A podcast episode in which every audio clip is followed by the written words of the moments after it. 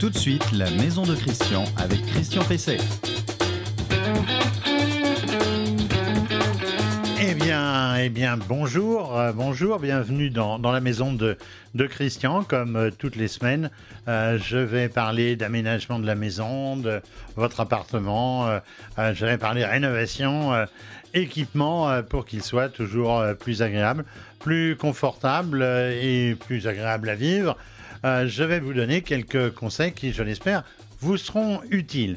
Euh, je vous rappelle que vous pouvez retrouver euh, notre émission tous les samedis matins et, tous les jours qui suivent, évidemment, puisque nous sommes en podcast. Nous sommes aussi, évidemment, sur, sur le site euh, reno-info-maison.com. Vous nous retrouvez sur la page Facebook du même nom, sur LinkedIn, qui est un réseau professionnel, euh, et sur les principales euh, plateformes de podcast. Alors dans cette émission, je vais comme d'habitude répondre à une question euh, d'internaute. Les questions, vous pouvez les poser sur le site reno-info-maison.com. C'est la question d'Anne-Marie qui me demande comment restaurer de vieux étains qu'elle a retrouvés au grenier des, des étains de famille, me dit-elle. Dans le conseil de la semaine, je vais vous parler des conditions d'installation d'une pergola. Et puis, comme chaque semaine, j'aurai un invité, euh, André Sergent aujourd'hui, qui est euh, président de la Chambre d'agriculture de Bretagne et qui est producteur de méthane. Euh, on va parler avec lui. euh, on va parler avec lui de gaz vert. Euh, donc euh, bonjour, euh, bonjour André Sergent. Très bien. Très bien. Bien. euh, et alors, je finirai par, euh, euh, par l'info du jour euh, la- avec ce qui semble une bonne nouvelle. C'est alors quelque chose que, il y a quelque temps encore, je ne connaissais pas les sociétés de mission. Euh, vous verrez ce que sont les sociétés de mission et plus particulièrement dans le BTP. Le conseil de la semaine. Alors le conseil de la semaine, ça concerne la pergola. On a envie de sortir un peu de la maison maintenant. Euh, la pergola, bah, c'est associé évidemment à l'image des maisons euh, provençales. Euh, sa fleur bon pagnol et euh, l'accent du midi et les cigales. Euh, je vais vous donner un petit peu envie de, envie de vacances. Alors, c'est quoi une pergola? Eh bien, une pergola, c'est une construction légère à claire-voie qui était ou qui est souvent en bois, euh, qui permet à des plantes euh, grimpantes de se développer pour faire, pour faire de l'ombre et donner un peu de fraîcheur devant la maison pour s'y détendre euh, ou déjeuner, par exemple, en famille. Alors la première des choses à se demander, eh bien, c'est d'abord euh, s'il faut une autorisation euh, pour une pour une pergola. Alors je répondrai non si euh, l'emprise au sol fait moins de 5 mètres carrés, c'est pas très grand. Euh, si l'on n'est pas en, secteur sauvegardé, là il peut y avoir des, restrictions évidemment pour ce type euh, de construction. Alors si elle fait plus de 5 mètres carrés, mais moins de 20 mètres carrés, eh bien, ou 40 mètres carrés dans les secteurs, j'en ai souvent parlé dans les secteurs à PLU, à plan local euh, d'urbanisme, eh bien, si elle est entre 5 et 20 mètres carrés, une simple déclaration préalable de travaux pourra, pourra généralement euh, suffire. Euh, on, prendra la précaution d'aller à la mairie euh, demander s'il n'y a pas de souci, prévenir ses voisins aussi, ça fait partie aussi euh, de- des bonnes, relations. Deuxième question à se poser, c'est quel matériau choisir? Alors le bois, j'en ai parlé tout à l'heure, c'est le classique, mais il faut évidemment l'entretenir. L'aluminium, c'est le matériau moderne qui présente l'avantage d'être très rigide, léger et aujourd'hui proposé dans toutes les couleurs possibles euh, et imaginables. Euh, le fer forgé, c'est sympa, c'est à l'ancienne, euh, c'est avec le, bois, le matériau le plus traditionnel, c'est un peu l'esprit tonnel, c'est beau, c'est plein de charme, mais deux inconvénients, c'est cher et ensuite il faut, l'entretenir.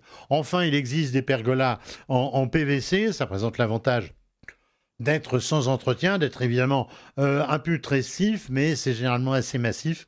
C'est pas toujours très beau. Il faut faire attention au type que l'on choisit. Alors, troisième question à se demander, c'est si le sol euh, est approprié. Il faut évidemment qu'il soit suffisamment solide ou si on le garde en terre battue, ben, on mettra peut-être du, gravier ou du sable pour que ça euh, constitue une assise euh, ben, agréable et qui ne risque pas ben, d'être en bout si jamais il pleut, puisqu'évidemment, c'est euh, c'est à claire-voie. ensuite, la question des plantes. Eh bien, les plantes, vous les connaissez, j'imagine. Hein, c'est quoi? C'est la glycine. c'est un rosier grimpant, c'est très sympa. Une clématite aussi. Attention, il faut toujours que le pied soit planté au nord et à l'ombre. Bon, c'est une petite contrainte, mais c'est un petit conseil euh, de jardinage. Autre, autre proposition, les kiwis aussi, euh, ça peut être sympa. Et si vous voulez euh, avoir des fruits, eh bien, il faut prendre un, un, plant de chaque sexe. c'est comme ça. Ils, ils, sont très amoureux, les kiwis. et donc, vous aurez en plus de l'ombrage et en plus, vous aurez peut-être des fruits suivant, suivant la région. Euh, il existe aussi des systèmes de store, de toiles euh, à cordon qui pourront être euh, tirés ou tout simplement de mettre un store ban dessus qui est adossé, qui, est fixé sur la maison. Et c'est aussi une, solution très, très intéressante. Alors il existe des pergolas dites bioclimatiques aujourd'hui, avec des lames en alu qui peuvent pivoter. Bon, c'est bien, mais enfin, je dirais que ça perd quand même le charme, puisque là, il n'y a plus de plantes grimpantes. Euh, je dirais que euh, c'est pas forcément moi ma, tasse de thé, mais enfin, euh, à chacun, à chacun ses goûts. Vous pouvez mettre des vitrages sur les côtés, mais attention, on va vers la véranda, et dans beaucoup de cas, à ce moment-là, il faut un permis de construire. Votre question à Christian Pesset. Alors la, question, c'est Anne-Marie qui m'a écrit sur euh, dans la rubrique Question à Christian Pesset. Euh, qui m'a écrit J'ai une collection de vieux étains qui me vient de mes parents. Ils ont longtemps séjourné au grenier à la poussière. Je les trouve assez ternis, mais je ne sais pas comment les rénover sans perdre leur jolie patine. Quel conseil pouvez-vous me donner? Alors oui, l'étain a quand même besoin euh, de soins réguliers pour éviter de ternir. Euh, c'est une une évidence. c'est quand même l'un des métaux qui a le moins besoin euh, d'entretien. C'est pas comme le cuivre qu'il faut régulièrement euh, astiquer.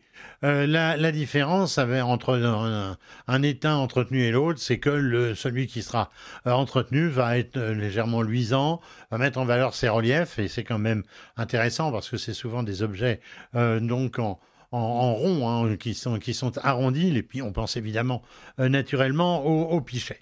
Alors, pour euh, nettoyer, décaper un étain noirci, un étain noirci, euh, il faut commencer par le nettoyer tout simplement avec de l'eau savonneuse un bon petit coup de, brosse souple, et puis un, rinçage, puis un, essuyage au chiffon doux. Ça reste la méthode la plus simple pour entretenir les étains, mais ça ne suffit pas.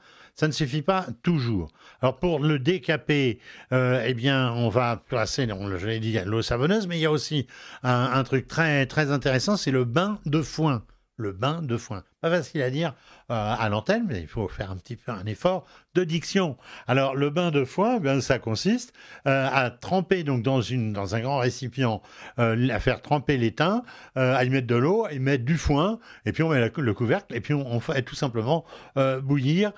ça va permettre de retrouver une patine sympathique, donc surtout s'il a ensuite déjà été bien décapé avant.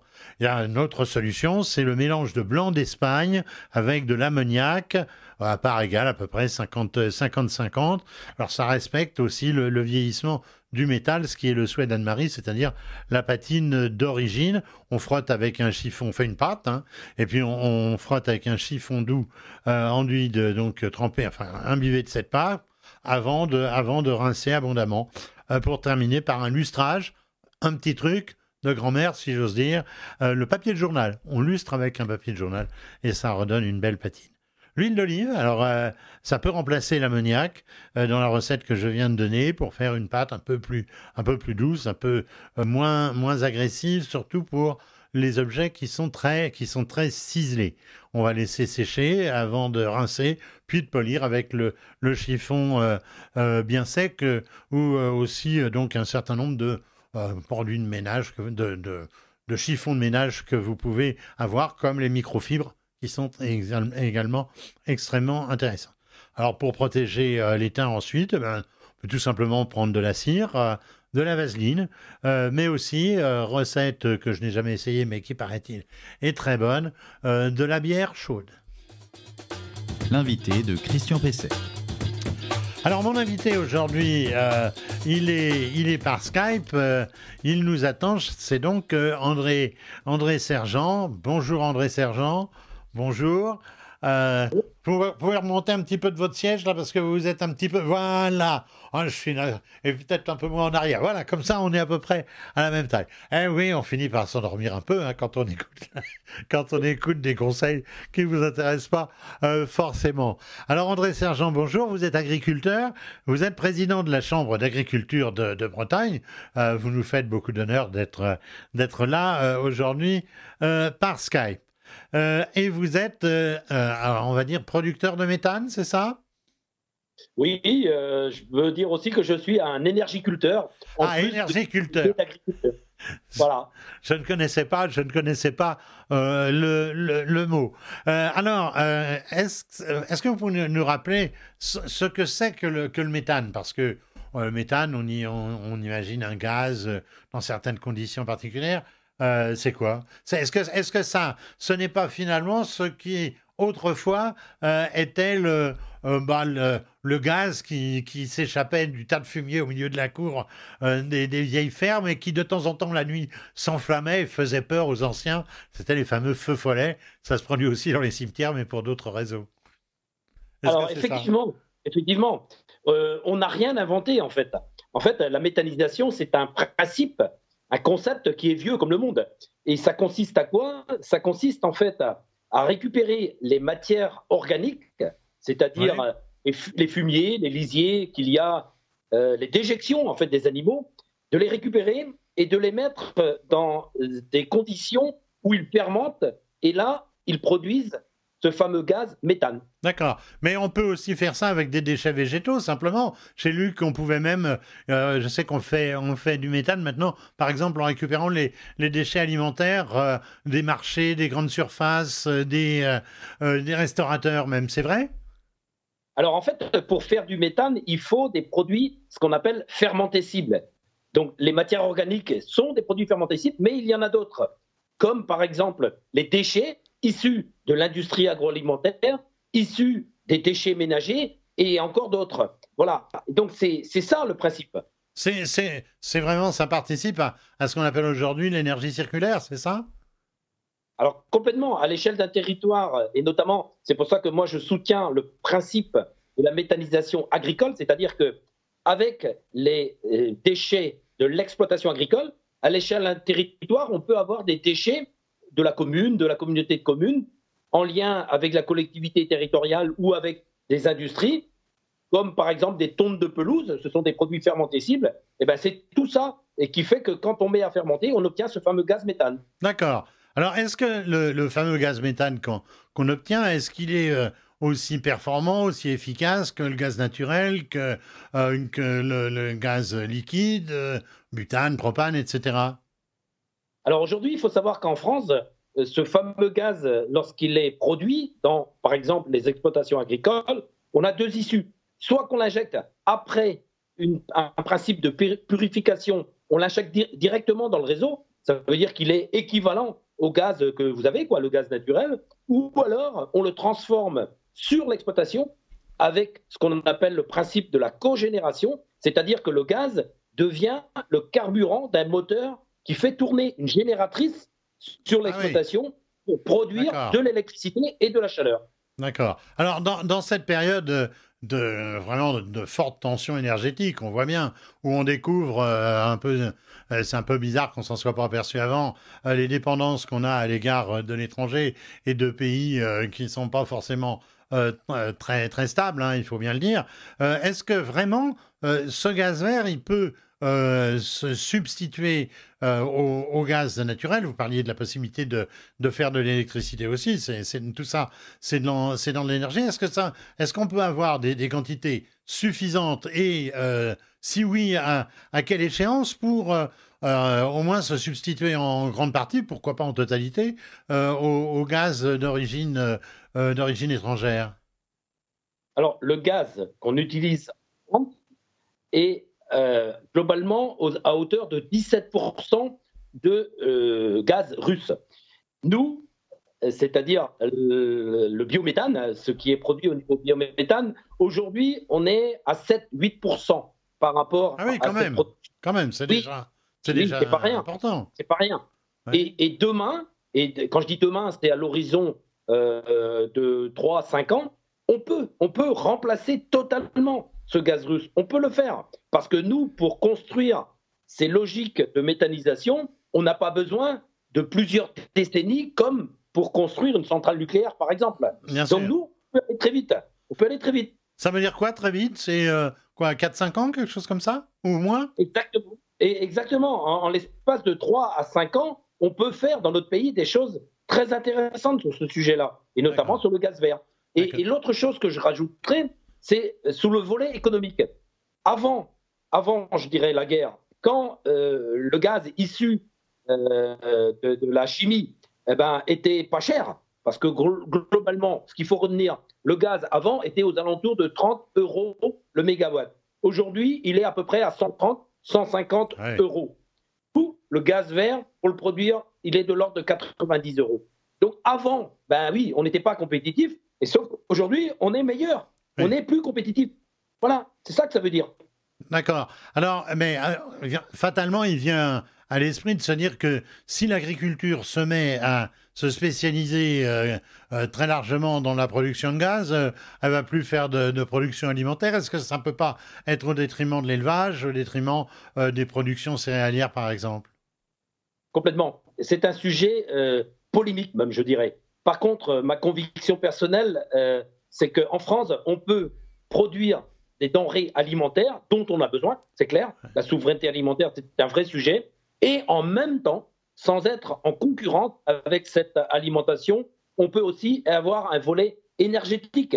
Et d'ailleurs, nos grands-parents, autrefois, c'est ce qu'ils faisaient déjà. Dans les exploitations agricoles, il y avait toujours un volet énergétique. Oui, évidemment. Ah oui, ne serait-ce que couper du bois dans, dans, dans, les bosquets autour de la ferme. Hein. Tout à fait.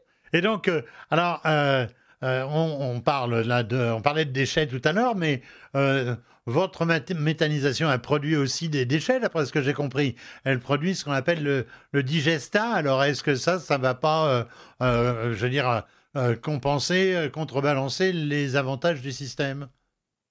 Alors, c'est vrai que dans la méthanisation, rien ne se perd, rien ne se crée. D'accord? Et donc, à la sortie du concept de la méthanisation, on a un produit qu'on appelle le digesta. Et c'est quoi? En fait, c'est un engrais naturel qui n'a plus d'odeur et qui est ah ça vaut mieux. donc pour l'agriculture.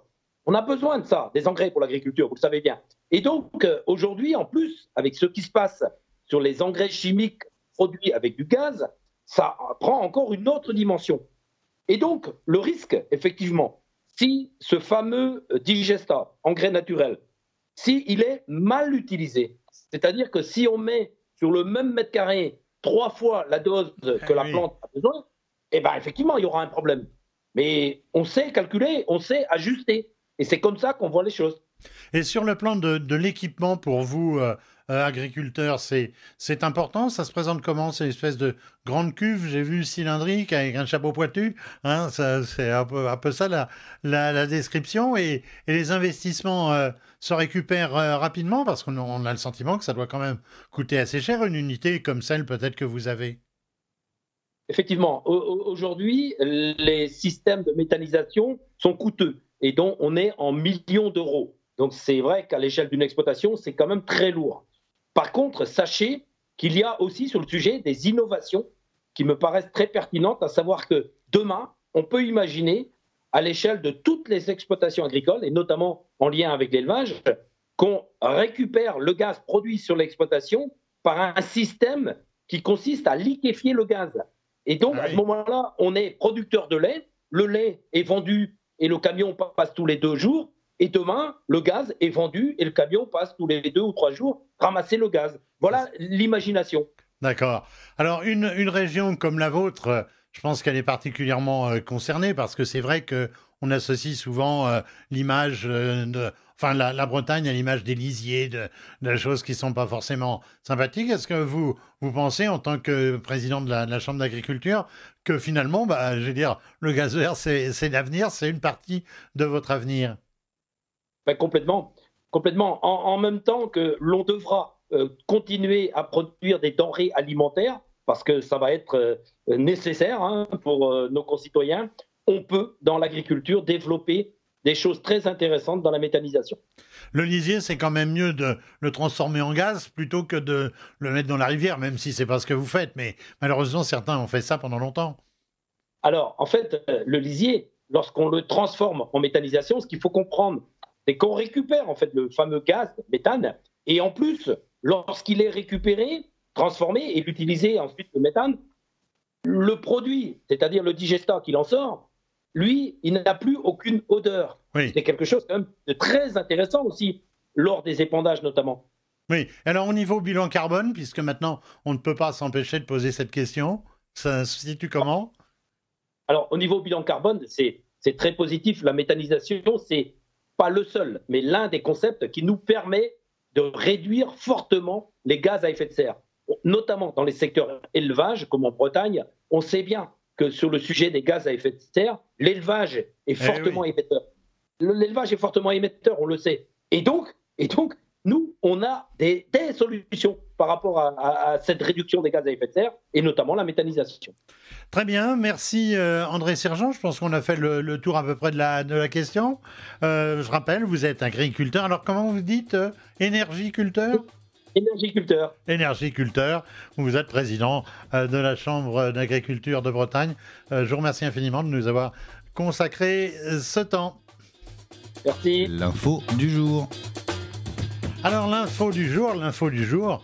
Euh, alors ce, euh, ce sont les sociétés à mission euh, dans le bâtiment. Alors, je ne sais pas si vous savez ce que sont les sociétés à mission. J'avoue qu'il y a pas très longtemps, je ne le savais. Il n'y a pas très longtemps que je le sais. Une société à mission, eh bien, c'est une entreprise qui inclut dans ses statuts, dans son management, dans son fonctionnement, des objectifs sociaux et environnementaux qu'elle intègre dans sa gestion, dans ses pratiques, avec des objectifs précis, clairement euh, annoncé et une obligation euh, de, de, résultat. Alors cela concerne euh, des entreprises de plus de 50 salariés qui mettent en place une structure d'accompagnement et de contrôle, on va dire une sorte de comité de suivi qui intègre ses fournisseurs, ses clients, ses conseils, etc. Et, et certaines entreprises vont jusqu'à y inclure même les citoyens environnants, les habitants donc du secteur, les élus et bien sûr les, les salariés.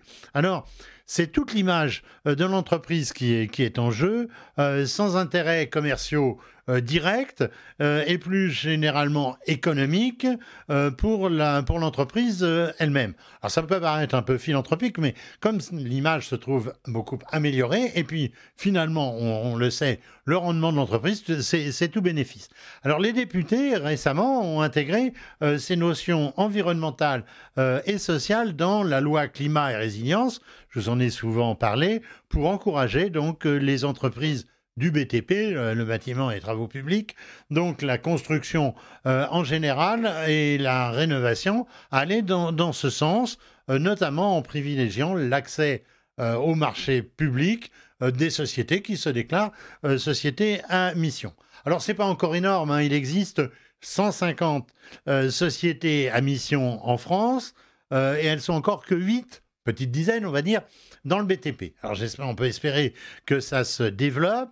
Euh, on, a une, j'ai une citation à vous donner euh, d'Olivia Grégoire, qui est euh, secrétaire d'État chargée de l'économie sociale, solidaire et responsable, et qui a déclaré l'entreprise à mission va dans le sens de l'histoire en répondant aux attentes des salariés, des clients et des investisseurs. La loi n'impose rien, mais propose un cadre où puiser des outils juridiques, financiers et de gouvernance. Moi, je trouve que c'est une très bonne orientation. Euh, on peut espérer que, eh bien, que les, sociétés à mission euh, se multiplient en France. Ah, eh bien, eh voilà, ben, euh, notre, notre émission, la, la, Maison de Christian, touche, touche à sa fin. vous en aurez une nouvelle version euh, la semaine prochaine.